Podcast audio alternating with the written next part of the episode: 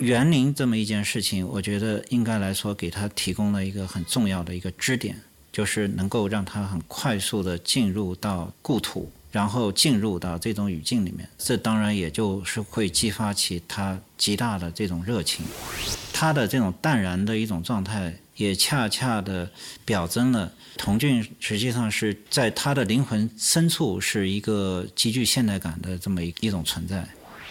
海德格尔讲的那句话，陶渊明他们也会讲，就你如此辛苦的活着，如果你没有一个意义的话，你跟诸葛有什么区别？那一旦问这个问题的时候，你就不是存活，而是存在。是有一句话大家都很熟知的，“独立之思想，自由之精神”。这个应该来讲，我认为是一个现代性的一个表白，就是独立与自由。大家一定会找一个机构，但一旦找一个机构，你就不可能自由。中国的传统园林，我认为是在一个传统时代里的一种现代建筑。那所以，文学已经告诉我们一些基本的方法，而且我相信，就像哥特教堂一样，没有一个教教堂的方法，而是大艺术的方法。这里有门道。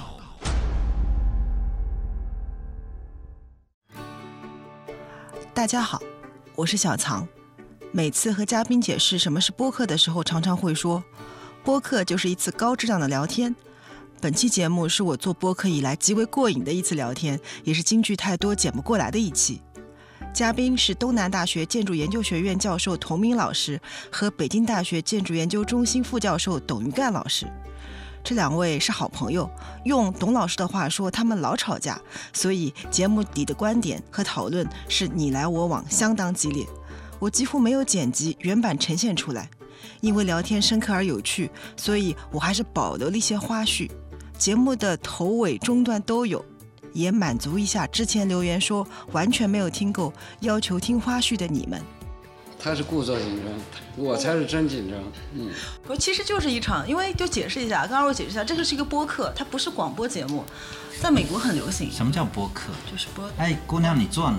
嗯，对，它叫 Podcast，它就是在苹果手机里边自带一个叫播客的软件，它就是哦，我知道了，嗯，是好像是有，对，有从没用过，我从来没用过，我记得好像是有一个什么东西，我们都属于老帮菜了，对，千万不用这个，我们那我们是肯定听不到这些东西的，嗯，对，你可以听，你还年轻，对你的，那那其实还是围绕这个展览，然后你们知道这个消息是吧？呃，这个展览是由头一部分，但是我觉得其实我还是会聊一些关于园林的一些，就是中国的园林的方法这些。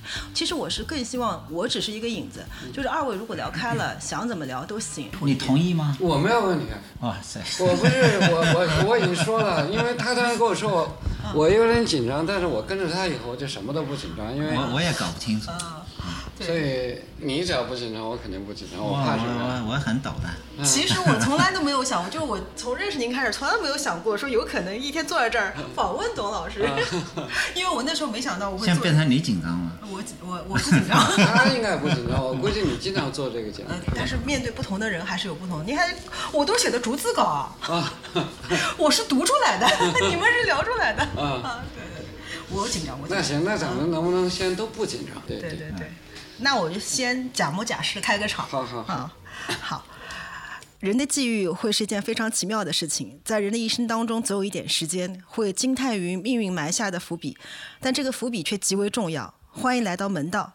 今天的节目来了两位嘉宾，一位是东南大学建筑学院教授紫云斋建筑工作室的主持建筑师童明老师，一位是北京大学建筑学研究中心副教授董云盖老师，请二位和大家打个招呼。Hello，大家好。我介绍这个 title 的时候，我自己也好紧张。我觉得这个 title 好长，我怕读错了。因为在我心中，就是你们两个 title 对我来说就不重要，重要的是两个人的学识。嗯，那为什么我说人生际遇非常奇妙呢？因为在很多年前，我大学刚毕业的时候，实习跟过一个项目，其中有一个就是去考察江南的几个园子。我是第一次那样看园林，那样去思考园林。从此呢，在书架上渐渐有了两部分书，一部分是园林古建筑，第二个是现代派的建筑。为什么呢？原因就是在那一次考察的一行人里边有董玉干老师，还有王树老师。董老师肯定不知道，但是你那次是给我。打开了一扇门。哎，那是哪一次？就是跟王树老师，我们一起去苏州和无锡看园子，哦，你记得吗？是我，估计估计可能是王树带他然后的学生代课是吧？然后一起其实是您夫人在苏州接待的我们，啊，哦，那单独就没我。就就没你。耶，天哪，把你落下了。你看这个际遇里没有你。好吧，对我，但是我你们也真能做得出来。对对对对，把它抛下。然后那时候那次是我第一次听听说童明老师，因为董老师和王老师我作证，和王树老师一直在说您，然后董老师还跟我说说童老师家学非常深厚，他的爷爷是童俊。我当时也是第一次听到童俊先生的名字，因为那个时候比较小，也没什么文化。我们今天录制的地点也非常的特别，是在呃南京市的文昌巷的这个五十二号童俊先生的故居，呃。童老师非常大方，我们就现在坐的这个椅子，可能就是当时童老家人一起坐的椅子。整个客厅的这个氛围非常的书生气，我觉得就是给我的感觉就是，就是知识分子的家可能就应该是这个样子，有钢琴啊，有沙发。这个故居现在应该是已经对外开放了，是吗？还是刚刚还没有对外开放？呃，可以说对外开放，但是还没有完全正常，哦，因因为这个项目还没完全完成。呃，是童明老师亲自主持修缮的。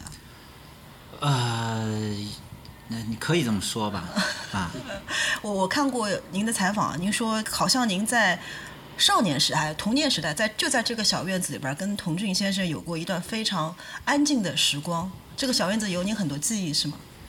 因为我从小出生在这儿，然后一直到二十五岁才离开，呃，所以基本上包容了呃我所有的年轻时候的记忆，当然也有非常模糊的那种呃儿童时期的这个记忆。你看像那张照片，呃我都记不得那个照片是在一种什么样的情况下拍的，这张照片网上也有看到，我看到过，哦，就是网上有是吧？就是童俊先生一边是童您，一边是童文，是吗？对您的哥哥对，嗯，那个那个很显然是被抓来就。一脸不高兴的样子。对，小男生都不太喜欢拍照片的。是是的，嗯，所以这个院子应该来讲，呃，是一个非常既遥远又非常呃，就是眼前的一个景物，因为它跟像那个时代的那种景象已经蛮远的了，就是呃，我们当时站的这个葡萄人架，包括那后面爬满了这个。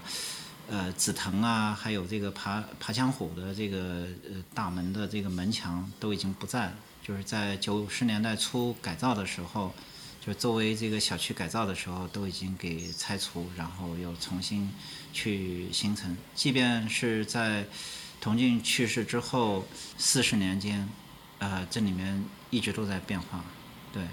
但是呢，总的这个氛围和精神，我觉得还是有的。所以每次回家，包括我现在已经彻底的回来了，呃，就感觉，嗯，好像它都跟那个时期没什么太大的这种距离。所以您现在修缮的修缮的样子，基本上就是您小时候的对这段生活的回忆。呃，对。当然，这个回忆的话，也是依照一个大致的模样去来进行恢复的。所以，像我们有些片段是根据童俊住宅刚刚建成的时候的情形去来复原。那么有一些的话呢，可能也是根据当时的像七十年代的那种时期，包括我祖父在的时候的情景去复原。你像他这个椅子，对吧？那张照片，对，这就是他晚年时候的一个日常生活。每天这个天一亮就坐这儿，然后一只猫咪就，呃，就是按规范动作就跳到他身上，然后两个人吃早饭，嗯，然后看书。对，这张椅子很有感觉。待会儿我会拍张照片啊，可以吗？待会儿放到，因为我们会有一个图文的一个推送啊，然后上面就是盖着那个年代的那个床单的感觉，就是当年就是童老就是这个样子嘛啊，。就是这样子。啊啊这这这完全就是这样。但但是这个景象的话呢，是在七十年代初的时候才出现的。哦，啊，这时候他已经就是回来，因为他原来看书的地方是在楼上，哦，就在楼上他自己的书房里面，然后年纪大了，七七十多岁了，呃，所以上下楼不方便，哦所以我叔父呢就从北京给他这个椅子是从北京扛过来的，哦，他喜欢躺这种椅子，然后我很奇妙的发现，就是他年轻的时候，在清华读书的那个照片里面，有一张也是躺在类似的这张椅子上，在北京西山还是在什么地方，哎，很穿着这个长衫，然后很舒适的躺在上面。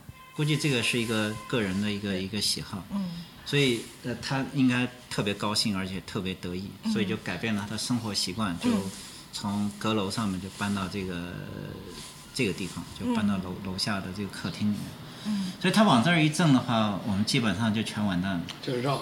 就绕，就是他就像尊佛一样的，然后在这个 这个大堂里面一震，除了除了那个猫咪跟他整天呼噜呼噜，然后无知无畏然后我们这个一一帮小孩都都绕着这个厅走，不敢高声语。哎，不敢这个就是进来都是这种蹑手蹑脚的。那那童老师比较严肃的，就跟你们不会开开玩笑什么的。他不会，嗯，他不会，他对他在我的印象里面就没笑过。哦，嗯，对，这这部分其实也推荐大家去看一一本书，叫《长夜的独行者》。对，是张琴老师写的。大家对我会把这个书目放在 show notes 里边，可以看一下。他主要写的是一九六三到八三年这二十年童俊先生的生活。我读了以后，我来的路上在读，读的时候我一开始我就开始流眼泪了。对，因，因为这那是他一个非常重大的转折期。嗯就是一一方面，就是他在五十年代的时候，就五十年代末的时候，经历了这个丧妻，然后又经历了病痛，呃，实际上有点死里逃生的这个状态。嗯我觉得身体和身心都经受了很大的这个打击。呃，那么另外一方面，当时整个这个呃形势的这种变化，可能对他来讲也是一个极其难以适应的一个一个一个转变吧。呃，所以六三年到八三年，应该来讲是他的呃晚年的这种呃一个情境，就是一个时间的阶段。当然，这个时间的阶段的话呢，是一个非常沉默、孤寂，而且比较幽暗的一个时期。但是，呃，反过来讲，我觉得从他内心的角度，他获得了一个比较宁静的港湾，就是这个小院还是给他形成了一个很重要的一个庇护。感觉其实跟其建筑四杰其他三位那种不一样，在忙碌啊这个之之余，我觉得童老更像一个隐士，他把自己隐在了书桌、书斋和教学里面。对，其实今天能有这个缘起，我们三个人坐在这儿啊，是因为我前两天刚去上海看了一个展览，其实两个展览，其实是童老一个人的两个展览，一个叫《西行画路》，一个叫《东南元素》，是童俊先生建筑研究生涯两次考察成果的展示。待会儿会请二位跟我们详细聊一聊这两次考察。这两个展览也是童明老师策展的，而且我们知道在，其实，在去年也有两个我们非常受注目的展览，一个是在北京的梁思成先生的栋梁展，一个就是在南京的杨廷宝先生的展览。而且我还在养老展览上听过您的导览，就是您当时也是好像也是策展人，哦策展人嗯对对，就是刚开展的时候带着大家去来看这个展览。然后我想问一下，一个是那个那两位，一个是在北京，一个是在南京，为什么您把童老的展览安排在了上海？哦，这个是一个呃没有计划的一个偶然，因为就是上海九世美术馆，它今年的话呢，一个有一系列的新计划，因为过去三年疫情刚刚开放，所以原先的一个它的展览计划体系的话呢有所折扣，就是有有所中断。同时的话呢，他也希望能更多的展览一些国内的一些文化呀，包括艺术啊、历史方面的一些一些内容。呃，那么我们正好在那个地区在做一些城市规划和城设计的一些事情，所以就机缘巧合的就碰上了。那么一开始也没有说要弄童军的这个展览，所以这个也正好是我们呃就是平行在推进的，就是关于童俊先生一些史料的整理工作也到达了一个阶段性，就是这三年也给我们提供了这么一个集中的一个一个条件，嗯，所以我们做了很多的这个他的这些呃手稿啊，还有一些历史档案资料的这种整理，那么也到达了一个阶段性，所以在去年年底的时候，呃，这两个轨迹好像就突然交错在一起，然后就形成了这个展览。而且时间节点也很重要啊，二零二三年、一九八三年、一九六三年，对吧？对嗯，一九八三年是童老逝世的年份。对他今年是他去世四十周年，对，然后后《江南园林志》出版六十周年，六十周年，所以一对。九六三年出版，所以正好也是一个整的年份。对，但但是我们一开始没有这个时间概念的那好像也是冥冥中的安排。啊，对。而而且我觉得特别有意思的是，其实我一开始问这个问题，我以为你会回答什么，你知道吗？我觉得这童童童老师可能会回答，就是华盖当时在上海是有一些就是童老留下来的建筑作品的，嗯。因为其他两位，你像呃梁辰先生在北京啊，或者是杨廷宝先生在南京，他们都是有他们的这个作品这个意意涵在里边儿，指向性在里边儿，所以我以为你是刻意把这个放到上海。哎，是，呃，这当然也是一个很重要的因素，嗯嗯。因因为呃，一开始这个在讨论的过程中间，突然得知就浙江兴业银行也在他们的这个计划之列，对，啊、所以这个事儿就好像很多的这个条件就聚会到一起了。对，因为展览的某一个展厅，就是东南元素那个展览地点，浙江兴业银行就是童老当时设计的一个他旧址，参加设计，参加设计的一个哎旧址。那个主要是还是由陈植先生主导来进行。哦，对，嗯呃，这两个展览，呃，一个是东南元素，呃，是大多数人比较熟悉的童老，因为知道他在园林史的这个整理上面居功至伟。另另外一个展览叫《西行画录》，我可能比较孤陋寡闻，因为那是我看到一个我觉得略感到陌生的童老，呃，因为西装革履，啊，风流倜傥。我那倒是一直的以来的印象。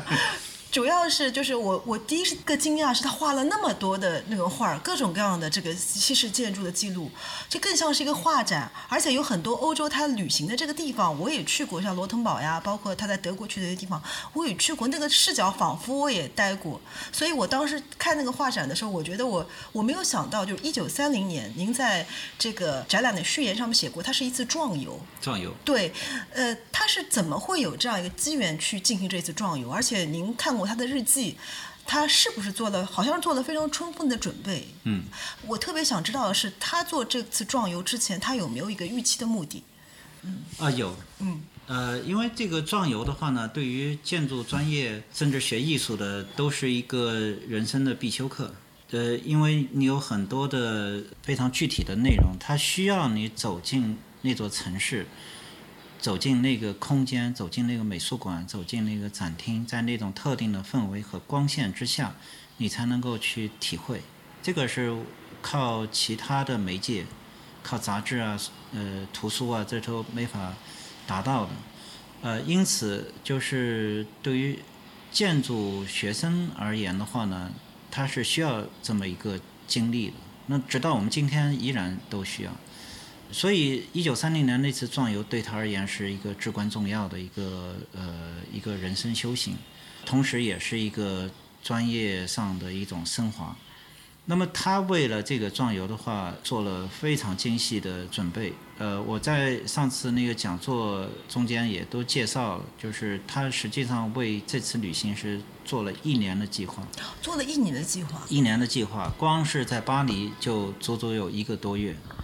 然后他不仅详细的列出了在巴黎所要去参观的美术馆、博物馆，还有周边的像这个兰斯啊，像这个夏特尔啊，就是说这些周边的这种哥特的小镇，巴黎必去的餐厅、咖啡馆，所有这些内容都事无巨细的都列在他的计划之中。所以这个是一个呃令人叹为观止的一个一个详细的一个计划目录。我们比较好奇啊，就董老师刚才也笑了，就是我们现在年轻人出去也会做一点攻略，就查查网上的游记啊什么的，但那个时候也没有，而且特别难，是也没有那么方便的去搜集那么多信息。这种攻略他是怎么做的？呃，所以的话呢，就是条件的限制，实际上反而刺激了你做更多的这种反应。所以，相对于我们今天的话，就是那个时候出一趟远门是很不容易的一件事情。所以反过来，他作为建筑师的一种本能，我觉得是得以在这种事情里面是彻底呈现的。因为建作为建筑师，你就得需要不停的去来组织协调，把很多的计划或者因素要要串联在一起，对吧？这是这就是一个呃规划性的一个工作。有有这方面的工作，对吧？当然，你可能还有其他艺术性的发挥。呃，所以建筑师他必须是一个呃条理非常清楚的人，否则你没办法去来思考和操作。这个我想可能跟他多年的这个教育是相关的，就是他不仅说在美国的宾大受到了这种充分的教育，这是可以通过非常良好的这种日常作息习惯来进行体现。那么另外一方面的话，可能也是跟他从小受到的这种培养也是密切相关的。呃，所以一直到他的后半生，他的日常行为就像那个钟表上的这个时刻一样，就是一分一秒都很难出差错，非常精准，像非常精准。像康德一样准点儿出现。是的，嗯是的，你可以完全用这个来描述他。啊，都是早上七点钟准点出门，然后八点钟就坐在中大院的桌子前面，刮风下雨都不会停的，除了他自己就是呃身体有恙或者不舒服，他没法去动。哦，嗯，那他这次旅行，他主要的目的，他想看什么？呃，从他的计划上来看的话呢，原先应该是一些比较经典的一些这种必去的，对吧？就我们今天就必须去打卡的一些地方，包括就是欧洲最重要的一些城市，还有那些呃必看的一些建筑，古典建筑、古典的这种呃遗迹。还有很多的这种嗯美术啊或者艺术的这些重要的呃这个所处的这种环境和空间，但是它在行程中间，呃，我觉得是做了很大的调整。一个方面的话呢，它是需要在三零年九月份要返回沈阳，因为那时候东北大学已经电报给他，就是要他就要去任教。梁思成先生在那儿建立的建筑系。啊，对哦，就是梁思成应该跟他联系的，就是说，呃，请他速回这个东北，然后参与这个教学。呃，另外一个的话呢，我觉得是他在形成过程中间受到很多新的一些因素的影响，新建筑和新艺术，啊、而这个潮流的这个涌动的话，更多是体现在欧洲的中部和北部。对吧？所以它在这个行进的过程中间，因为原先是到了巴黎之后，是沿着巴黎到里昂，然后一直到尼斯，然后到戛纳，然后是走地中海的这条线，然后转到意大利，嗯，然后在意大利一直在向南，对吧？就是这个是地中海的这么一个经典的这么一一个线路。但是他到了巴黎之后，他就向北折了，到这个布鲁塞尔，然后到荷兰，然后再到德国。他在比利时看了现代的展览，在巴黎参观了现代的建筑。那么这个是一个呃，可能是有所准备的一个一个一个计划。但是到了德国的话，那就完全就彻底打开了。所以我们可以看到他在科隆当时在那么一种很新兴发展的一种环境里面，他看到了现代建筑，看到了现代建筑的展览。然后就是寻觅着这些现代建筑展览中间所提供的信息，然后又深入的到很多的一些中小城市，然后去就像我们今天发烧友一样，有方的这个旅行团一样，然后去去找那些新的呃现代建筑。嗯，所以这个对他影响非常的巨大。嗯，我们就从他的绘画方式上面就可以能很清楚的看出来。嗯，对吧？在英国的时候。他的绘画还是比较传统建筑学的，对，就是那画那个建筑体量都非常的结实，对然后那个形体抓得很准，对吧？那个透视啊，包括那个空气感，那一看都是经过那种非常正统的渲染或者建筑学的训练，呃，就是能才能够获得。但是到了后期，就是就后半程，特别是在德国的时候，那整个这个绘画风格就完全奔放。就是有很多 对思路打开了，思路呃，对，也不叫思路打开，我觉得他的就是与生俱来的一种天性被释放了。哦，嗯，对，所以那个展览我是记得很清楚，就是童老师策的这个展览思路非常清楚，就是我现在都能。摸下来就是背下来。第一部分给我的感觉，就除了生平那块以外，第一部分给我的感觉就是童老的画就画的欧洲的古典主义建筑，就很明显。第二部分就开始感觉到明显的感觉到他开始观察现代建筑了啊。第三部分是风景，我记得对，然后。最后一个尾声，我觉得非常值得一提，就是您做了一个点位图，就是华盖在上海，包括后来做的一些建筑的这个点位图。然后，所以我就想问一问，就你们觉得这一次的这个壮游，对后来童老的设计，包括那个时期中国的设计的潮流，有没有什么影响？呃，我觉得对他本人是产生了非常巨大的影响。因为呃，在展览前面就大致分了三个板块，就是古典的洗呃古典的熏陶、现代的洗礼和风景的感悟。那么古典的熏陶这个是天经地义的，对吧？因为他们接受的这个巴黎美院的这种经典建筑的教育，那学建筑就是要向古代的经典去进行学习。所以，对于欧洲的很多的城市而言，这都是宝矿之地，呃，那去来遵循着这么一种轨迹一路走下来，呃，这是一个必然之路。呃，但是的话呢，呃，他跟别人就别的这个中国建筑师或者别的中国艺术家有所不同的，他是真正经历过呃时代性的这种呃熏陶的，因为现代主义运动在欧洲。当时也是刚刚的新发，呃，所以他所去看的、参观的很多的现代建筑，都是在他去刚去之前完成的，所以这个是一个非常大的一个震撼。那那边刚刚完成，他就看到了，这第一手热乎乎的。没错，嗯，就是有很多都是呃二二九年、三零年的时候就刚刚建成，所以就在他前一波的这个呃建筑师，可能都还没见到过。哦，啊，所以他的信息还是非常敏锐的，对这个当然也说明他呃应该来说早有准备。呃，现代主义运动并不是凭空迸发的，它实际上也是有一个很长时间的一个积蓄。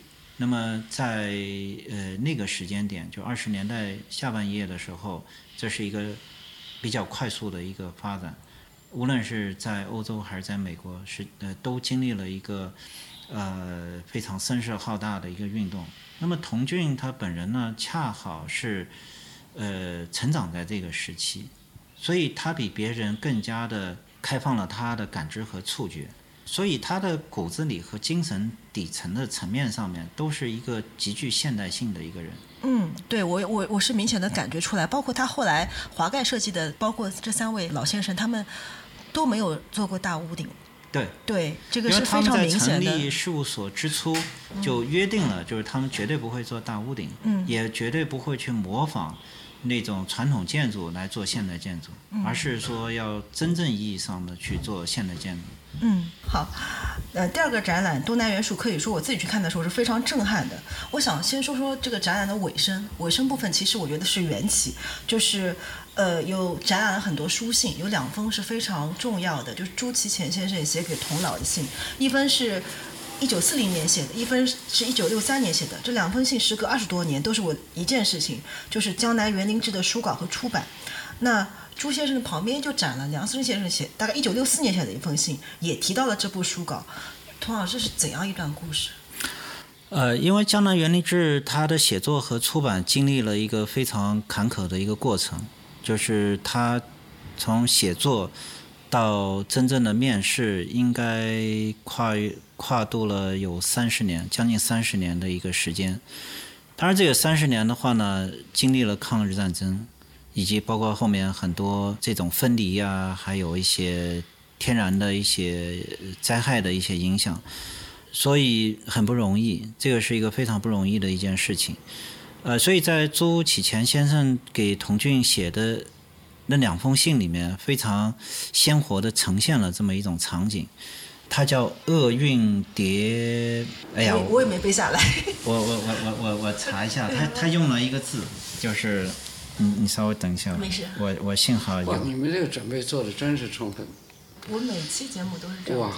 这这个太不容易了，我也接受过一些采访，从来没见过这么专业的这种。他像审问一样。对，我我觉得不，我觉得不是，他看展览可能比所有人都看得认真，就包括我们自己看，就是不不会这么系统。马上到您了。啊，千万别你把他当一个人，把我当半个影子。不行不行。你你你稍微等一下，我我这个脑子现在是比较那个。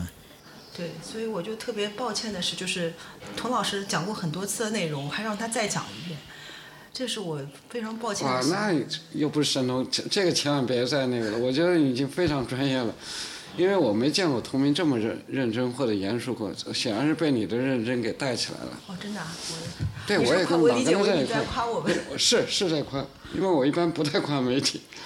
我我找到了。啊，好，您继续。朱朱启先生用了一个，对，就是呃，朱启贤先生用了一个非常令人感到沉重的一段话，他叫这个“不幸又遭洪水之恶蝶”，就是这个已经经历了一次灾难，对吧？就是七七卢沟桥事变打断了这个原先的这个计划，呃，然后商务印书馆就没能按期的交付印刷。呃，然后这堆材料又放在天津麦加利银行的地下保存库、地下金库保存。原来认为是固若金汤了，对吧？进入保险箱了，然后又发了一场洪水，然后所有的这稿件给冲得七零八落。对，这个是一个呃，我我觉得我们可以想见的一种一种状态，又是战乱，又是这种洪水。对我，我记得那个费慰梅写过那个梁思成、林徽因那个传记里面说到这一段，说梁思成先生当时听到这批资料丢了以后是大哭。是的。我不知道童童俊先生他当时是什么样的一个感受，有知道吗？不知道，这个没有任何资料和信息，呃，可以显示就他当时的心情怎么样，因为他我估计没这么多时间去来做出。反应啊，他他没法做出反应，因为本身在上海，然后也经历了这个淞沪战争，然后又赶赴重庆，然后又到贵阳，就一直都处在颠沛流离的这个状态。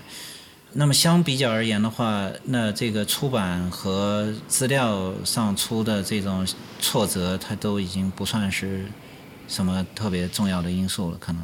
但是从展览看，当时童童俊先生是花了极大的心思，走了一个又一个园子，他走了有，而且就是童明老师做的展览非常细致，就不知道您注意了没有？他是还存在的园子用的是有深色的字体，可能找不到的园子就是已经把它灰掉了。然后每个园子的照片和图片，您都尽量都都展示给我们看了。就是，而且我再多问一个问题啊，就是关于这个展览，其实我们知道，其实你展览的主体部分就是。江南园林志，但是为什么您用东南元素这个八三年左右八十年就八十几岁的童老晚年写的这个一本书的书名来做这个展览的标题呢？嗯，这个是经过考虑的。一个方面的话是跟西行画路要对仗。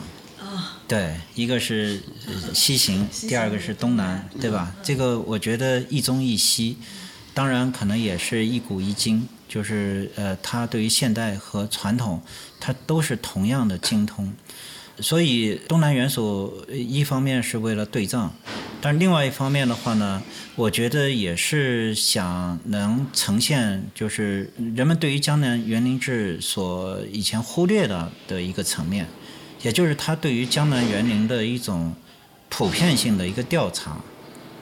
就它不仅说是一个学术著作，因为它包含了很多造园理论，呃，至今我觉得对我们都影响非常的深刻。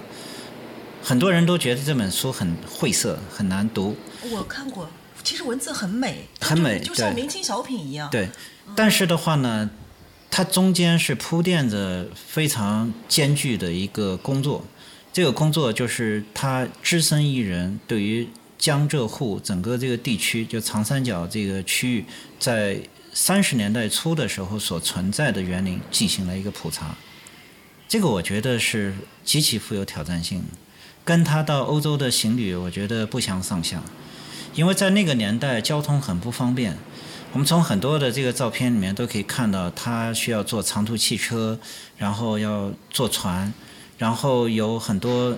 呃，这种交通工具不能到达的地方，还得靠两条腿走路，而且所有这些事情都是只能在星期周末。对他还在还还在做这工作，因为他对他当时已经在华盖事务所工作了，哦，平时的这个工作是相当的繁忙，对，所以我们没有展现另外一方面，就他在那个时期，实际上也是他在建筑设计方面是高产的一个时期。所以几件事情叠加起来，能够在这么短短的四五年中间形成这么多的成果，呃，我觉得这是令人叹为观止的。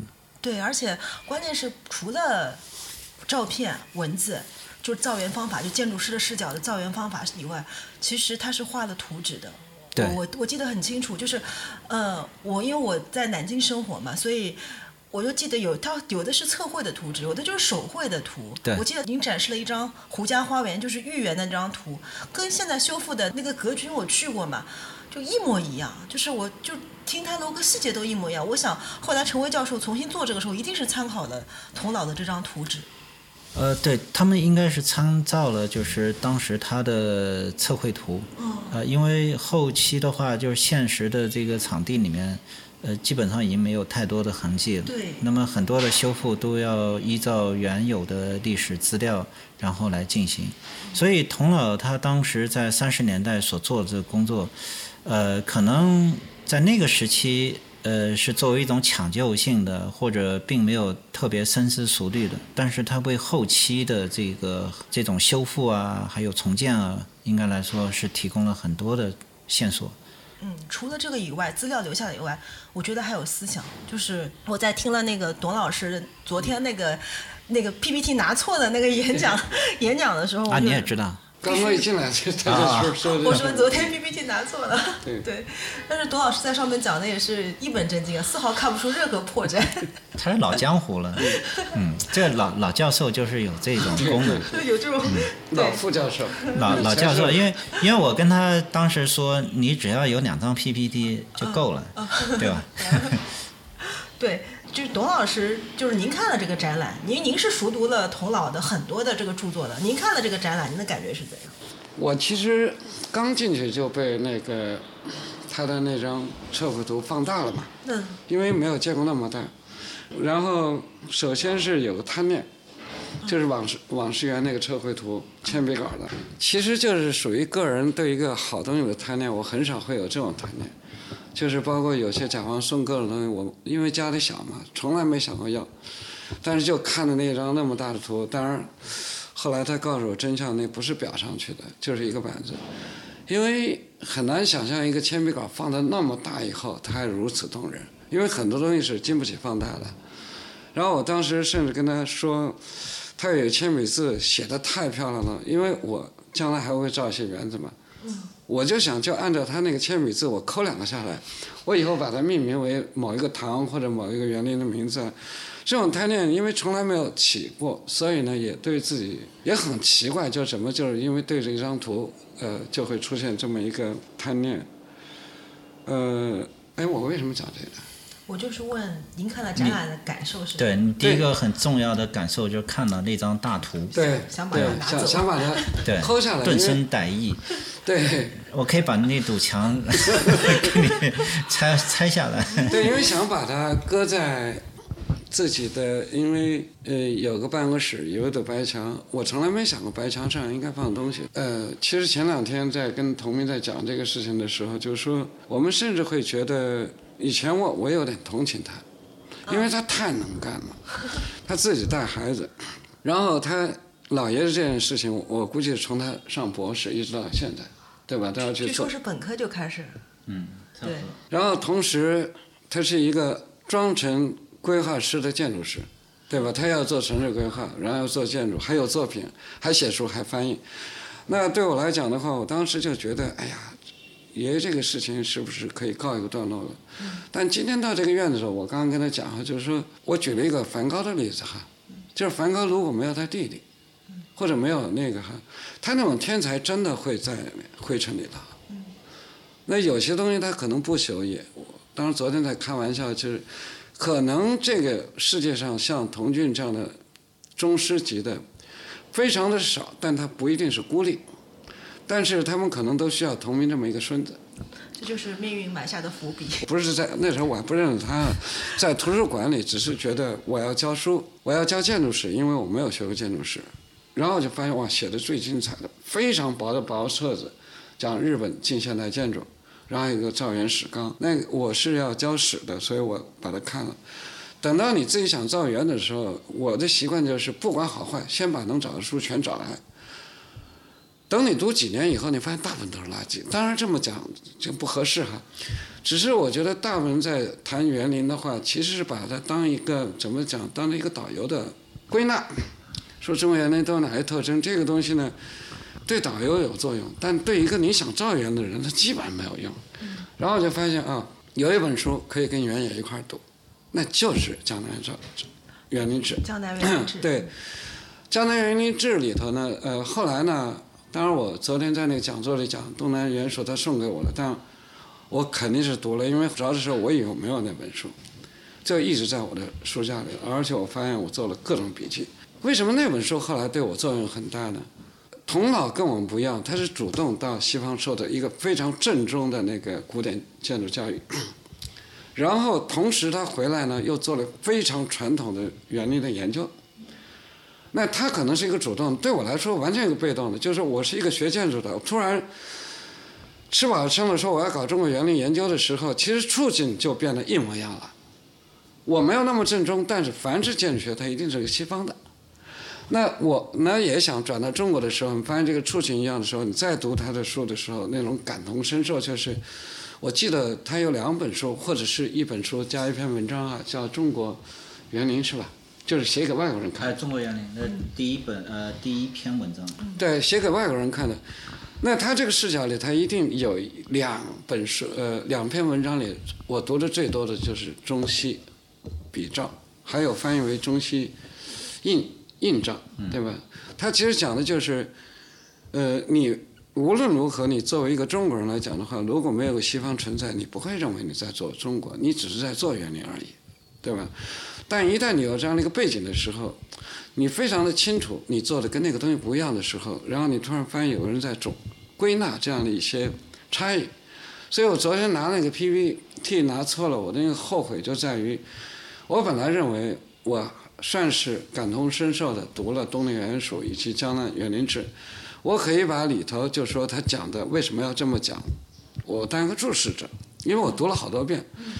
我当一个注释者，跟现场那些人讲他为什么这么讲，我也可以拿一些图示把那些东西很直观的呈现出来。但是非常不幸的是，我拿错了，我把东南大学跟东南园署这两个名字给搞混掉了。就是你那个 PPT 准备在东南大学做演讲的。对，然后我以为是东南园署，那这一下子就是我也不知道，过几年再来看它，说不定也是件好事情哈，就是。因为为了准备那个东西呢，你还是要整理一下这些线索。但这个线索，我讲的不足。但是我觉得当时有一个叫黄居正的，就是我们学霸的这个主编，他的概括一下子把三件就是中国纯西方那个建筑学的背景拿它来分析。呃，江南园林志为什么要把园林分成要素？因为这不是中国人的一个方法，对吧？那有了这一步以后，他再去讲那个方法，然后再去讲他评价，然后你就突然发现，哦，他真的是把中国西方方法，然后评价这个事情搞成一体了。他就特别适合我们这种一个受到西方建筑学的一个，你你们不是说我们去西方受教育，而是只要你学了建筑学，你就是西方的一个语境。那他好像已经给你提供了一个如何把那个东西用西方的东西，然后再带入到这样的一个系统。我在不知不觉的当中，我当然也希望是这样，但是你突然发现。好像这种事情，就是哪怕他不做，他已经把这个事情整理出来了这条线路。嗯，对，其实我也不知道你有没有看过这个我的访问提纲，我是给过童老师的，因为我下面一个问题就恰好好似乎您回答，但是我一定要再问一遍，就是我们知道童俊先生在一九三零年那次考察以后出出洋考察以后就再也没有出去考察，然后他转回头来在上海工作那么繁忙，刚才你讲那么繁忙的情况下，他考察园林，我不知道他做这件事情。是不是一个这个现代主义建筑师，或者是有您刚刚也说了，他是我极具现代性的一个建筑师，他的一种敏感。如果是的话，我觉得非常令人叹服。就刚才董老师也讲到了这一点。那我想问您二位啊，包括他是不是有这种敏感？第二个就是童老师把两个展览放在一起，是不是也是为了表达这种敏感？嗯，我觉得这两个实际上看似有互有矛盾，对吧？一个是西方的，一个是中国的，一个是极现代的，另外一个又是呃回归传统的。那么在同一个人，大致在同一个时间，共同性的这个发生，呃，似乎不太可以思议的一件事儿，对吧？我们知道这个在上海也就差不多在外滩这个附近最繁华的这个区域。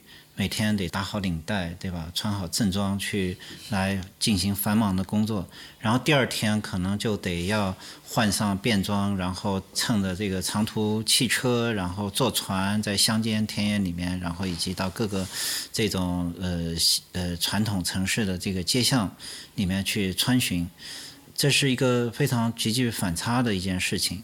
但是呢。都在他这么同一个人身上都发生了，我我一直也带有这种疑问，因为很难解释。呃，但是如果换一个角度上来讲的话，我倒是认为这是恰恰是一个现代意识的一个表达。呃，因为我是这样来理解的。呃，所谓的现代性，就是我们描述一个建筑或者一个人他的观念或者他的呃形式。它是如何的现代？这是一个形容或者一个表述，但这个字可能更加本质和深层的含义是一种思维状态，也就是说，对于你的当下，你的一种意志的一种觉知，对吧？这个可能是更加能够传达这层含义的。呃，因为它从一个更加时空的角度上来讲，就是现代所描绘的一件事情，就是使得个体。就是人作为一个独立自由的精神所属的一个个体，他能够从一个混沌的、不知所云的、没有形状的一个整体中间能够脱离出来，啊，这也是人获得自由的一种方式。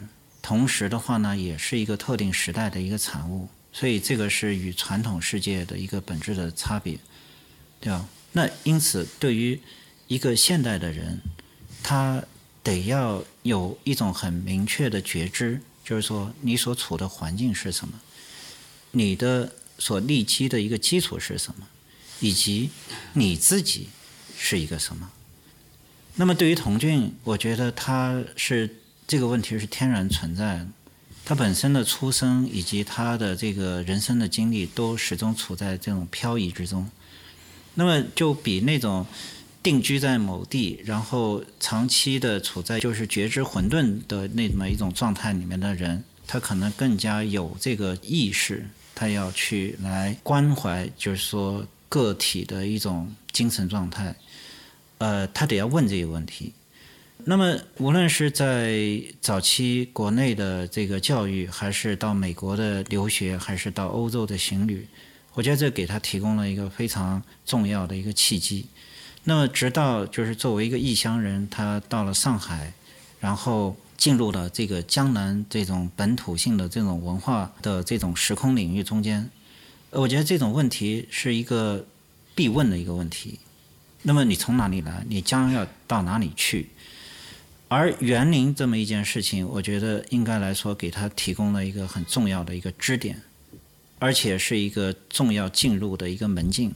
就是能够让他很快速的进入到故土，对吧？然后进入到这种语境里面，那这当然也就是会激发起他极大的这种热情。所以无论是旅途的劳苦，还是工作的艰辛，这个根本就，呃，可能对他而言他不算什么。呃，那么同时就是刚才前面所提到的，就是出版的这种不顺，以及洪水的这个恶跌。对吧？这种种种的这种不利的因素都降临到他的身上，使得这个姗姗来迟的著著作，呃，一直到他基本上是他快到晚年的时候才得以面世。呃，我觉得他的这种淡然的一种状态，我觉得是非常可以理解的。而这个反过来也恰恰的表征了，就是童俊实际上是。在他的灵魂深处是一个极具现代感的这么一一种存在，所以这是我的一个就是我的一个感想吧，就是说通过这么多年嗯看他的文献解读他的人生，我觉得在心灵上面能够嗯进入到他的这么一个一个一个一个一个状况。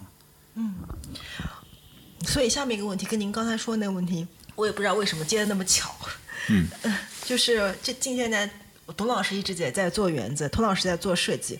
昨天那个您的那个 PPT，就您的演讲，其实就讲了您造的几个园子，您都有举举例嘛。那而且但是 PPT 上您不断的虽然是拿错了，但是不断的呈现江南园林志里边童俊先生的观点。所以我突然冒出了一个想法，就是我想和二位二位老师都要回答，请教，就是园林是否可以作为一种方法，一种生活的方法，一种设计的方法，观念的方法，是否可以在当代的生活中国人的生活里再现和革新？呃，我先回答吧，因为我觉得童明刚刚那个回答我不是太满意哈。呃，我我觉得我也在猜，因为呃，从他，但我猜肯定没有那个童明那么心里有底气哈。但是我假假设是一个感同身受的一个习惯性讨论，就是腾讯受到的是爆炸体系的这样的一个严格的爆炸体系影响，它就是西方的古典主义，它原来来源于美术。那大部分人呢，其实他们到那受的教育体系呢，他他们经过了文艺复兴以后，建筑学院把所有的那种古典建筑基基本全撤回了，对吧？他们构成了他们所教育的那个基础。所以我觉得中国的那一代建筑师呢，其实梁思成他们包括刘敦桢选择的是回来一样，按照西方把我们的古建筑测一遍，对吧？其实我好奇的是，他一个人没有跟任何人商量，他选的根本不是对应的那边的对古建筑，对，而他而他找的是一个在中国人看来特别具有文人的那个气息的园林。那这个东西呢，我觉得它对我的意识就在于，一个大木做的建筑，一个古典性的建筑，在西方它是建筑学本身。呃，为什么说它是建筑学本身？比如你来源教堂，它是大建筑，它统帅了所有的文化。我们现在所说的音乐、雕塑、绘画，原来根本没有，全是从属于教堂，所以它是文化本身载体最深厚的一点。但反过来，如果投射到中国建筑的话，中国文人基本瞧不起纯粹盖房子，对吧？不管苏东坡还是白居，所有这个人，他一定要跟一个情境发生关系。那这个情境的反过来了，如果非要找到一个跟西方大建筑对应的，它不是建筑，而是园林。我觉得这一点我当然也是猜哈，就是他只有具有一个文人情怀的人呢，他才会做这种选择。我我倒我当然不知道他为什么会这么选择，而且你很明显想想，他到园林去测绘那东西，不是说退隐啊，他是做工作去的，他是把当一个工作去做，不是说他每周末他到园林里其实放松，他他不是一个休闲状态，而是他认为这个事情是一个有意义的事情。当然很有可能这两个是合一的了。就他去测绘这些园林的时候，他可能也想象中，这么猜有一点那个的是，他其实是已经非常悲观的预言中国的园林很有可能被国外的这样的景观，他后面很多里其实他会觉得很快就会消失，所以它其实一个拯救性的，而且我不认为它是。它是撤回性的，我觉得它是一个拯救性的那个心态，就是我我自己至少在我这儿它得有痕迹。当然，这痕迹呢，后来呈现给我们的时候呢，等你哪一天你对建筑学本身盖房子这个事情的意义的追问的时候，你发现建筑学不可能给你答案，包括西方建筑学他们也问不出来。哎，然后你发现如果真要问的话，好像只有园林能够提供这个意义。呃，这个时候我觉得它又是一个现代的事情，就是，呃，我昨天在给同明讲哈，就是海德格尔讲的那句话，陶渊明他们也会讲，就你如此辛苦的活着，如果你没有一个意义的话，你跟诸葛有什么区别？那一旦问这个问题的时候，你就不是存活，而是存在。所以，存在为什么后面他那本书叫《存在与时间》？因为动物也有它过的一生的时间，那人的存在的，就是要思考超过你这一生之前或之后的这样的一个时段了以后，你才是一个可能被称之为诗意的一个讨论。当然，我们当代呢就很容易就说我们是咸鱼啊，或者什么诸如此类。其实反过来呢，如果你一旦不甘心这个咸鱼呢，其实你也会思考一个你怎么生活。那这时候也构成一个选择。那我觉得同性那个选择呢，呃，这点我跟同命不太一样哈，呃，就是我我猜是他是作为一个文人的，而不一定非要是一个现代人。就是他的内心深处的那个乡愁。是这个意思。我觉得不是乡愁，而是他潜意识的恐怕是把自己作为一个文人，哦，因为作为一个文人来盖房子，园子是最好的状态。那他在华盖又不可能，因为他不是一个能决定方向的，对吧？他参与这个工作，他可能会做，但业余的时候，你发现他，我猜星六星天啊，那时候没有星六，还只有星天。他去干那个事情，应该是他最想干的事情，要不然的话，你很难想象那么忙，忙了一周了，我为什么还去干？我可以到园林去赏析嘛，对吧？但他不是这样。那我觉得他是不是把文化当一个退隐之地，而是他把自己当一个文化人。我大概明白那意思，就因为您跟我说的这个，其实恰恰是当时您带我们看园子，带带着我看园子的时候，我最直观的一个感受就是，当时为什么我会后来突然就是喜欢上了中国的古典园林，就是包括古建筑这一系列，就因为我觉得江南园林。它寄托了一个文人所有的梦想，他的游历、他的审美、他的哲学、他的各种各样的东西，他都会集汇集在这个园子里边儿。所以您刚才说童俊生做这个考察的时候，可能他是以作为一个文人的视角来去做这件事情。我我再补充一下吧，刚才老董对我的回答不太满意。呃，我觉得一个可能我的确我没有讲的特别清楚，第二个他也存在一些误解。我想换个角度。就是因为童俊早年毕业于清华嘛，陈寅恪给王国维写的挽词里面，对吧？就是有一句话大家都很熟知的，呃，独立之思想，自由之精神，对吧？那么这个应该来讲是一个，我认为是一个现代性的一个表白，就是独立与自由。那么相比较而言的话呢，就是传统所给我们提供的一种景象，它是一个相对照的。那么反映在建筑上面来说的话呢，就是所谓的传统建筑，我个人观点是，它不不仅说是，它不在于一个时代性，对吧？过去做的或者现在做的，而是在于它的一种精神状态。呃，因为我们大部分的。建筑或者空间或者环境的生产，它都是在一种混沌的这种嗯状态中间不清不楚的就这么出来了。因为呃工匠体系师傅带徒弟，那以前怎么做，他现在就怎么做，对吧？那么包括一直到我们今天，就大师怎么做，那学生就怎么做。啊，对，这个实际上你你在思想和精神上面，它都是一个非常萎缩的一个状态。那么，当然，我们所强调的一个现代性，它恰恰是一个反向的，对吧？就是，呃，对一个个人来讲，他的存在，他在世界中的这种存在，他一定是要在一种思想和精神上面，他要能够立得住脚的一一个事情。那么，从这个看法来讲的话呢，那么中国的传统园林，我认为是在一个传统时代里的一种现代建筑。因为他所表述的是一个文人，一个具有现代精神，就是或者说一个极具自我意识的一个精神，他在一个独立的空间里面，他所做的一个表述，对吧？因为他不容于时代的混浊，对吧？就是这个沧浪之水，嗯呃，侵蚀浊浊我缨，对吧？那么沧浪之水浊的时候，那么就回去洗脚。所以这个是一个，我觉得当然你可以把它归结是一种文人的一种姿态，但是你换个角度来讲，它就是一个现代性、现代精神的一种表述。对对，我特别理解，就是因为你的所有的建筑是有等级的，但是园林没有。对对吧？就说你的个人他是独立的，对对吧？他并不受制于呃你的时代的压迫或者其他各种各样的那种因素。强权的因素，或者说，呃，困扰的因素，它能保持这种呃清醒的一种状态，呃，所以我们我我觉得这个当然就是对于这个现代如何现代这个词的观念和定义上面，我觉得会有很多的争议。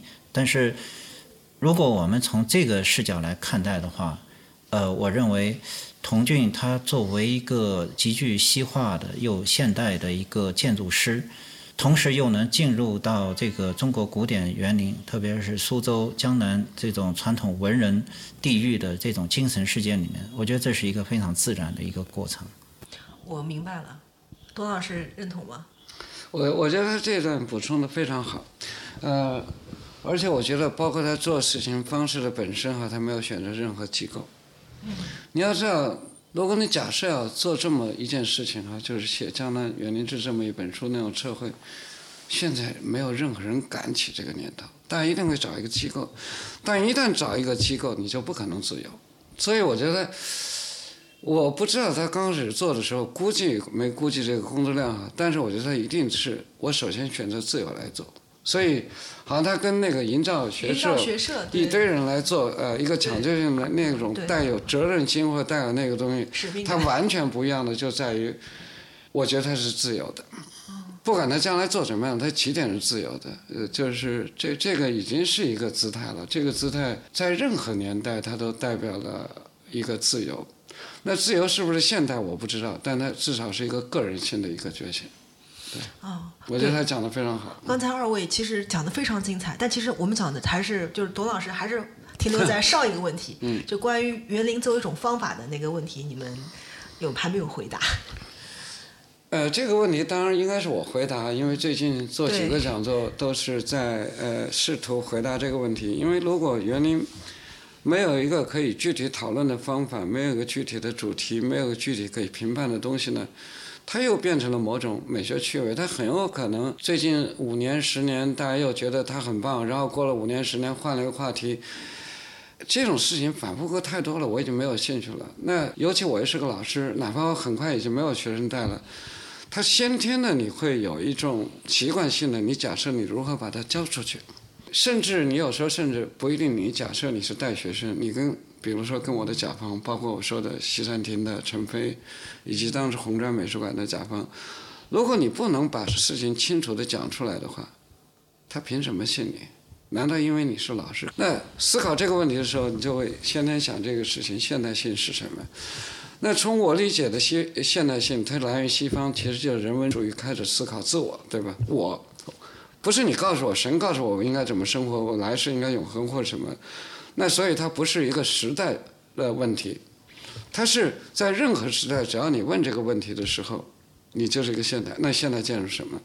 那现代建筑其实就意味着你不能再拿神学的那个教堂的价值来判断建筑学的优劣的时候，当然西方用美丑哈，那如你如何去给学生打分？这是一个很明显的问题，你你你给他他九十，给他八十五，然后如果你说我拿永恒或什么东西呢？它属于教堂，我们现在也不会信，哪怕我装模作样，我们也不可能真的信。那反过来就是中国它积累了一堆的东西啊，就是说呃，它非常的古老，其实古老的正好是谢灵运他们那个年代，就山水方姿的时代，因为它首先有一个写诗。你不再是像汉赋那种排比，因为那是要铺陈，就是你要夸皇帝的东西有多么那个，你可以用一堆排句，对吧？那刘勰在总总结山水诗的写法，它显然是开始出现那个叫对仗对偶的东西，因为它不是叙事了，因为叙事你需要因果关系，对吧？但如果如何呃把山水那自然的意象，就像没有人告诉你一样的，就是那个意象用字。呈现出自然本质那个意象的时候，它就不应该是个因果关系，而是一个同时并置的一些意象。那所以文学已经告诉我们一些基本的方法，而且我相信，就像哥特教堂一样，没有一个叫教堂的方法，而是大艺术的方法，这是通用的，就是几何的代表的永恒，即使和绘画也属于雕塑，甚至属于当时的音乐，也属属于他们的建筑空间的那些做法。那我猜，与此同时，中国囊括了所有艺术的山水，一定它的方法是可以做建筑，可以做园林，可以做。我现在特别不习习惯用景观这个词哈。那山水你去面对它，那我在这里就能找到关系这么一个词，就是反复我反复在讲哈，就是呃中国人所有的宗教信仰其实是生生孩子这么一件事情，就是阴阳男女。那你评价的就不是这个男的丑或者帅或者这个女的美，而讲他们的关系，对吧？一旦讲关系，它至少指两个东西。那拿关系来评价，跟呃拿几何来评价一个房子的美丑，它突然变得非常不一样了。这时候你再去读山水诗，再去读童俊，他里头讲疏密有致啊，说，呃，曲折尽致，疏密得宜的时候，你发现它前面两个永远是对仗的东西。对，它非常好用，它好用在于你发现下棋也要用它，打仗也要用它，就是兵法里也会用，对吧？画画，比如虚则实之，实则虚之，然后写毛笔字是疆疆域什么，呃，你比如你你想往下写一笔，你一定要先往上提一下。这跟我们造园子就是说，你先要让别人进个大空间的时候，一定要先把空间搞小一下。它没有任何区别的时候，你发现根本没有一个叫造园的方法，而是一个大艺术的方法，就是山水艺术方法的时候，最后再拿来分析故宫的时候，你发现故宫完全是按对仗来的。不管是前头是国家，后头是他他们家哈，前头是国，后头是家，还是左主右摄，其实左主右摄其实讲的是一个空间一个时间，对吧？对。然后还是呃呃什么祭坛或者天坛地坛，所有这个包括如果你把北京的轴线你拉得更久的话，它有可能跟它的陵墓啊什么全发生关系。当然，它最后的结果，我们习惯性的建筑学讨论呢，会用造型去讨论，说它是对称的。因为我们一旦说它对称的时候，已经在讲它的形，但是它在布这个格局的时候，根本不是一个形的讨论，它最后会成为一个形。这样发现，如果都是对仗，那园林跟四合院或者是跟宫殿，它区别到底是什么？然后你发现是一个主题的区别。这个主题的区别，恰恰就在于文人，甚至我在猜，在孔子的时候，你一个没落的贵族，你跟一个封建帝王之间，你还想强调一个精神的平等的时候，你用什么？所以他用礼。用礼制在汉代，其实我那天在跟同明讲，那时候皇帝真是没有意思啊！你每天干什么事情都是一堆礼仪给你安排的。你早上在这个房间要朝向那边，中午你然后换到那个房间，不断的要证明你是一个什么的时候，这个就是世俗的极大的枷锁，就有点像后来的，比如说陶渊明，他可以当着当着他不干了，对吧？你看苏东坡当时写的有多少那么大的文豪写那么多公案的时候，你就觉得在糟蹋他。但是他需要另外一个东西的平衡。那在这个平衡里头，那个东西是不是还还是一样的？它是一样的，只是他突然选择了一个山水。那山水，我觉得最近有两个学者特别有意思哈，就是因为我关心山水这么一个词，关心了很多年了。一个是上海同济大学的张文江，我不知道你知道这个人吧？张文什么？张文江。这个人很神，他其实试图把山水这个话题纳入到追回到《易经》。啊。然后他就发现一个叫渔樵的主题，就是网师园那个渔樵嘛。因为他是讲在山里头跟在水里头生活的两种人，这两种人他完全不依赖于封建社会，你封他田地，他不需要了。我一个是纯粹打鱼，这不跟你也没有关系，对吧？是纯自然的。一个是我去山上砍柴，然后他就讲《西游记》里头，你看最厉害的人根本不是那个龙王，而是呢一个渔夫跟樵夫说谁的生活更好。对吧？然后才引出来了一堆故事。当然，他讲三国里头也是从山水出来。这个事情对我来讲呢，他是从一个资源性的上去讲，他仍然还不是一个精神上的。到后面又出来了一个人呢，是社科院的，就是一个叫赵丁阳的一个大哲学家了。他看完他了以后呢，他就出了一本书叫《渔樵》，就特别最近才出的哈。他其实是我猜哈，他是试图把这个事情跟海德格尔的那个诗意搁在一块儿，因为诗意一定意味着大于你的人的尺度，是一个时间的尺度。海德格尔其实给的是一个神的尺度，所以我认为海德格尔完全没办法像陶渊明，因为陶渊明在讲诗意的时候完全没有神，他就讲了天地人，人在这个天地间。那为什么呃我会讲赵丁阳是仕途那样？他讲的是青山跟流水嘛。流水其实是时间一直在流逝，但青山一直在。所以三国里讲这个事情的时候，就是说有个超越于《史记》的那样尺度的一个大东西。你的悲欢离合对他来说没有什么意义，他只是来看看分合疏密，他看看得不得宜。他是一个基本接近无情的一个尺度。当然，我就这样讲特别有意思，因为我在中间，我我是一个要造原则的，我还要拿这个疏密啊，拿这个包括他爷爷讲的那种静致啊。你有时候不会认为你去做这样文学性的研究，你会觉得虚无，恰恰不是，因为有了那个虚无在那儿缥缈的，你做实际东西你才会踏实。要不然它是实本身的时候，你就会觉得你是一个纯纯工匠。呃，我我当然说说起来可能有点动感情。有可能也就会跑题哈，就是你不知道什么时候，你就会觉得这个事情它是有诗情画意的，好像跟你过去做建筑学老想做一个什么样的型号，那种痛苦有时候你觉得是一个技术上的痛苦，但你造园的时候有些技术性上失误的话，有时候会让你觉得有意外之喜，这是非常奇怪的，就意味着有一种东西它可以摆脱技术本身。就其实我在西山亭现场讲了一件事情，就是我下了一个深潭，然后做了一块石头，然后水往下滴，可是上头其实原来没有水，是一个檐口，因为中国的房子这个大出条，但是我又不想做一个仿古的，但是我一定要出条，因为要不然的话下雨水会进到门厅嘛。那个大出条呢，混凝土你要把边翻上去，它就下雨之后它就反水进去了。进去它开始往下淌，淌完了它不是垂直掉下去，因为混凝土我们基础没有做好。我可以跟你讲一个呃，我们建筑学的一个知识啊，如果你一个平屋顶，你在它下头，如果下了雨，它会毛细血管、毛细线它会这么下来。嗯，对。那等于我是一个技术，我没做没有划这条缝，我把事儿做错了。但是你发现所有水顺着这样流进来，一点点汇聚成雨滴的雨珠的时候，一点点往下掉的时候，你觉得真是美。啊，我应该是看到拍过一个片子，是正好有一个镜头。对对，是一条的那个片子。对，我会把那个片子放到 show notes 里边，大家可能就会理解董老师讲的这个这一段。嗯，其实我刚才非常感动，董老师说，包括跟童老师，我似乎看到了你们俩。董老师这样说，我跟童明老吵架，对，刚才差点也争起来了。对，那个，而且我我我稍微补充一段好吗？嗯，嗯，继续。就就是因为，呃，我觉得他的确刚才。呃，讲的稍微有点跑，但是大体呃，我我是能明白。但是就回到方法，就是园林和方法，这实际上是一个呃非常有挑战性的一个话题。呃，因为我认为呢，方法是跟交流相关的。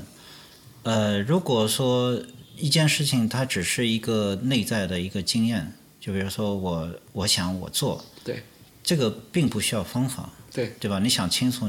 或者说你想不清楚你就去做，对吧？这个石头怎么叠，老师傅他并不存在一个方法，或者说他的这个做法他很难说出来，形成一种方法。嗯，他就这么去叠了，他就感觉这么好，他就是哪天就撞了一下，他就这么就撞上去了，对吧？这个是一个呃呃我呃就是呃我所理解的一个方法的一个浅层的一个含义。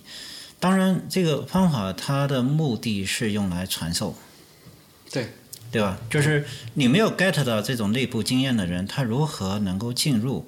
那他就需要抽象和提炼，形成一种方法，我才能告诉你。对。那么，因此他需要逻辑和一种清晰的语言的表达，呃，才能够行。呃，所以它跟诗或者跟其他的这种意念。它实际上是有一种对顶性的，当然这个可能呃，老董刚才也提到这个海德格尔的一些内容，我我我觉得他的对于存在的这个讨论，存在实际上是 does this，就是说这是什么，对吧？当然就是说你讲它是什么的时候，它必须得要有一个非常严密的一个思维跟着上去，你才能够去把它界定清楚，对方才能知道。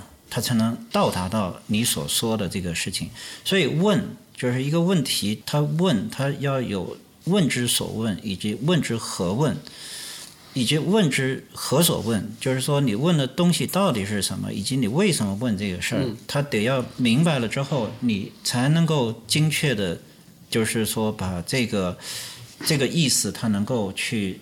传递到另外一个一个一个思维中间去，那么这个时候他会达到一种相对比较彻透的理解。所以，我我我我想就是我们所讲的这个方法，它更多的是跟教学教育有关系的。如果说没有一种教育的需求的话，或者传递的需求的话，这方法本身它的需求性它并不是这么大。那么到了现代之后，就是说。就是特别是大规模的教育产生了，那么这个方法就非常的重要了。呃，相对于那种在逻辑上面以及在这种嗯呃触感上面，它都可以能够把握的一些因素，呃，诗意实际上是最难的。就诗性的东西，它是最难以去传递的，就是你想的很美的东西，它未必会能在他那边能形成。那么当然就是说，呃，造园它更加的跟那种图景和意境是相关的，而那又是一个飘幻，而且它又对于那种固化的或者静定的呃事物，又天然的具有一种抵抗性。呃，那么这个可能也就是造园它在理论的层面中间始终难以形成和进行讨论的一个原因，对吧？我们讲这个继承原野的时候，呃，那个尊严心就就已经在讲了，说以前自古以来从来没有这么一个方法的一种著述的，对吧？这个可能是第一步。对吧？都是存在于这种知人三三将的这种言传身授呃口口授中间。那么江南园林志，刘敦桢先生在给他写的序言里面也提到了这么一点，就是造园叠石的这种技艺，也都在过去都只能是在一种小范围里面，而且是在一种不稳定的这种方式中间来进行传递。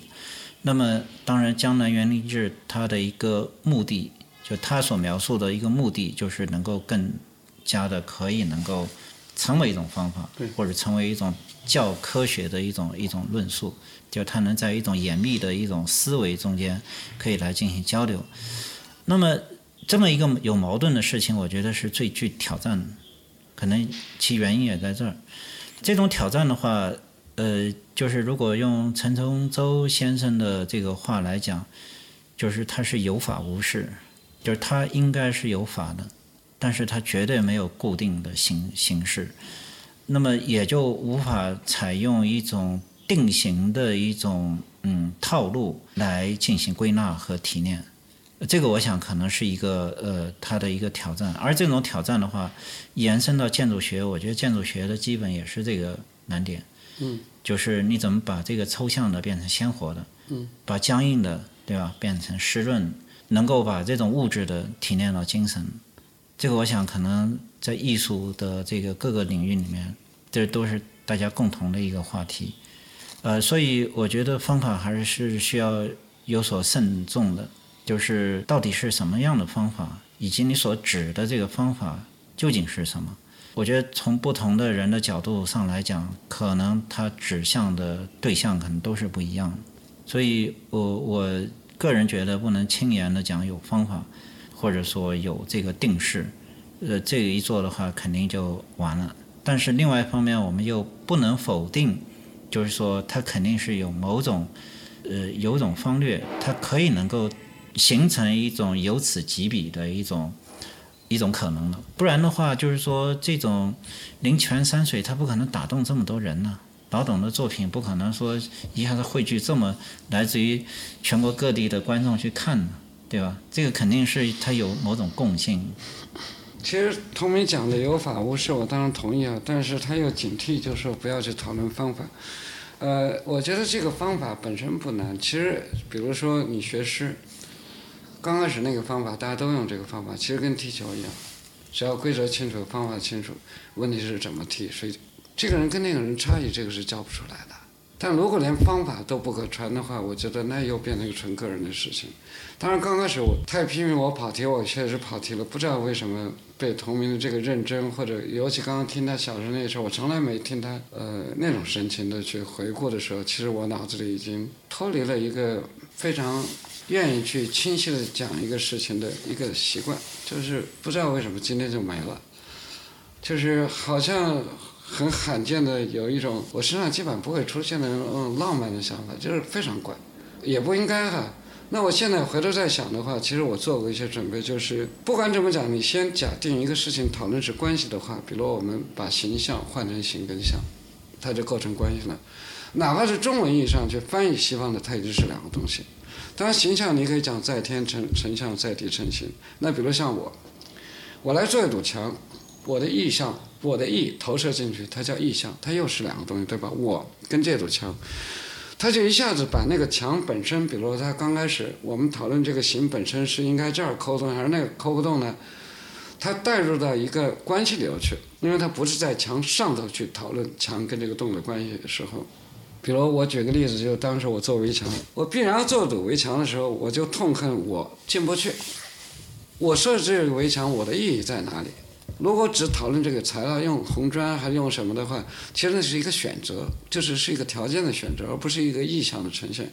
那个时候我第一次我就发现，哦，红砖一般是二十砖墙，那我大概这二十砖墙，我横过来就是两个幺二。那如果我再加两个斗，我把这个砖墙拉开，一旦拉开，它中间有空腔了，我可以在这里长灯啊。然后突然发现这个是建筑学要解决的事情。那如果一个形的讨论里头解决了个建筑功能的问题的话，我觉得这是我的意愿投进去，我当然就把这个东西叫意向。那个时候轻易的把意向这个词用掉了，你知道吧？以为这就是好像很了不得的意向，但后来慢慢发现这个意是你纯粹你个人的。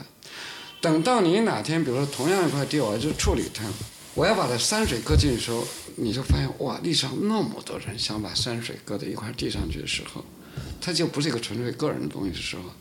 它仍然这个方法还是存在的，仍然是我们都知道造园林，不是说你跑到一个风非常好的风景里盖房子，那个不需要造园。造园是一个独立自主的，给我任何一块地，我可以凭空来造它的时候，那首先就是我来造这个景。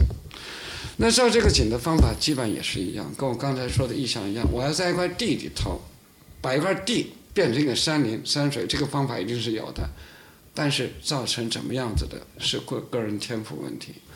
回避评价就是说，如果你没有一个能清晰展现你的方法的话，你比如踢足球，如果没有个方法，我们如何去评价你进了还是没进？所以评价一定是方法是清楚的。评价不只是评价这个方法，是。每个人用这个方法的不同那一点，大家是可以，基本上不是一个客观的，但是大家可以有公认的，这点我觉得是了不起的。就是人的共情的那一部分，有时候不太需要那个东西，当然我也觉得有据可依。就是比如唐诗宋词，大家都看过，那如果你拿来评价个山水的话，大家不会说十个人说这个好，十个人说那个好，不大会。他通常会有十个人说这个好，三个人说那个好的时候，大家其实有共同的那个判断的时候。我觉得他就开始有意思。继承讲有真为假，他讲假山嘛。第二句讲做假成真。有真为假的意思就是为什么要造假山？就是自然界有真山，你为什么要造？他的意思当然是自然界的真山不是给你兴旺具有用的。老天从来没想过人，他只是偶尔这儿有一块那儿有一块，你要把所有东西搞在一块的时候，他就开始叫写意了，因为你写实你找不到这个密度的。那段写意，你以为就完了？所以很多人认为写意最高级，有人认为写实最高级。如果按照关系来讨论的话，任何一个东西评价都没有意义。写完以后，比如悬挑它当然好啊，你你在下头可以躲雨嘛的。然后第二个问题就是作假成真。人工跟自然的关系，它永远不是一个单向的，对吧？第一个是谈你为什么做人工，第二人工的评价标准又跑的，那我猜反过来一样，所以它永远是一对儿东西来评价。因为景观我也不知道是是一个怎么评价标准，但这我可以评价就是，因为是巨石，你三块石头就把一个山搞起来了。如果你把某一块石头凑出来，你觉得好像很得意，你发现山没了，山形就彻底没了。但这个东西，因为他没有思考过一个第二步的时候，他就没有这个方法了，他就把它归为一个神秘的叫禅宗的东西。我觉得他们通常在玷污禅宗，因为。也变成一个不思考的嘛，就是听着禅功是这样的或者这样，那我仍然认为，就是说我们不去讲这个方法，至少讲一个，呃，建筑学的方法跟造园这个方法或者写诗方法，如果他讲对仗的话，它至少是两个东西，它跟它发生什么关系？比如童俊在讲那个眼前有景，可是他在总结三个。呃，词语的时候，他突然把这四个字眼前有景叫对景，对景一定意味着，比如说人跟这个景它是个关系，对吧？那如果反过来讲，我人待的那个地方是个房子，其实我是让房子代表我跟这个景，对吧？然后这个窗叫什么叫窗景？窗景意味着叫窗加景，它就是一对东西，它再也不会让我去痛苦的想这个窗是个正方形啊，还是个长方形啊？因为那是讨论自身了。这个美学的痛苦，我猜科布西耶也有，所以他讲这是个游戏嘛。当然，游戏你仍然有个几何的功底的这样的一个规则，但这个规则呢，慢慢我不相信了而已。因为我觉得中国这个东西，它可以感同身受。我为什么一定要去找一个只有专业才能听懂的事情？你很难想象那天我在那儿西山亭，所有人动的，我我从来没那么动的，就是真美，太哆嗦我也哆嗦，跑那儿图个什么呀？还有很多人根本就没有，不是学建筑，也不是学园林的，就到那儿挨着冻在那儿。那我猜一定是有感同身受的东西。我从来不相信他们会迷信我，我有什么好迷信的？他一定有自己觉得，嗯，好像跟我那种想象中的好有点接近，他才会忍着冻，真是冻死了。那这是让我最心安理得的东西，就是说，一方面我进入了一个远远大于我的一个体系。文化里头，另外一方面呢，我自己在里头还能做出一个属于我个人的一个贡献，或者说，我通过我进入这个体系里摘出了一部分属于我的东西，所以它又是一个关系。这个关系让我心里比较踏实。纯粹个人的武断，我觉得没有意义。纯粹一个架构的一个官僚的一个机制，对我来说，它也没有意义。今天下午特别有意思，就是我觉得董老不管董老师还是童老师，就是。我下一个问题还没问的时候，似乎你们上一个问题里边就已经有答案了。嗯，就下面一个问题其实是，呃，我采访建筑师的时候都会问的，因为童俊先生说过，建筑师五十岁以后才成熟，但童俊先生五十岁以后他就没有再做过设计，他是沉浸在书斋和教学里面。可能我们看到很多文字就是在这个小院子里边形成的。那二位老师现在已经到了一个童老说的建筑师成熟的年纪了，除了在高校教书，还都在做设计。我甚至猜想，您的那个紫云斋的紫，就是童老他最推崇那个柳宗元的《紫人传》的那个紫，是来自那里吗？对，所以我想问一问，你们觉得作为一个这个时代的建筑师，应该给这个时代留下什么，或者说给未来留下什么？我觉得这个问题，呃，可能首先是在于关于建筑的定义。如果建筑它只是指向这个盖房子的话，那当然你年轻的时候就可以盖，对吧？它就是一个工程项目，呃，你可以具备不多的这种技能和知识结构，它就可以可以去干。理论上，我们经过大学的本科四年或者五年的教育。你就可以能够去通过平面图或者什么各种各样的方式建立模型，然后就可以把它给搭建起来。但是如果说建筑是，呃，就是建筑关于建筑的定义是另外一层含义，就它不仅仅是盖房子，它是盖房子加上很多别的因素的话，那这就是一个非常复杂性的一个问题了。那么这中间会涉及到很多的认知、学养、知识。还有能力，就是说这种能力，它能够把很多的因素能够给综合在一起。呃，也就是说，不仅是场地的，或者说你这种物性的、自然的、功能的等等很多的因素，你都要把它全都进行一种捏合，对吧？呃，当然我也，呃，你比如说，呃，这个，哎，你那个叫什么？叫什么亭呢？西山亭啊，西山亭对吧？这么楚楚动人，呃，当然这肯定漏了一些因素，或者说呃，它有些因素是被忽略掉，对吧？就是说你这个就是人在里面的这个舒适度啊，或者这些方面，就是那天我在会上也说了，就是日常生活的这种融入性，呃，实际上是一个较低的一种融入。那么，你当然在里面的举办的各种各样的功能，它就会受到一种损伤。当然，这个不是说是老董的问题啊，就是不一定是老董的问题，是有很多的事情所决定。呃，那么这也就反映了一个建筑它所要包容的一种宽度和广度。实际上，它需要呃值得思考的因素太多了，而有能力去驾驭这种思考。有这个意识去包容这么多的思考，这的确是要一个人生的经历的。年轻的时候绝对是想不清楚，所以我认为他这句话是对的。就是因为我现在也是过五十的这个岁数，我觉得回顾就是三十岁或者四十岁时候所做的呃一些事情的话，你的确会比较单向性。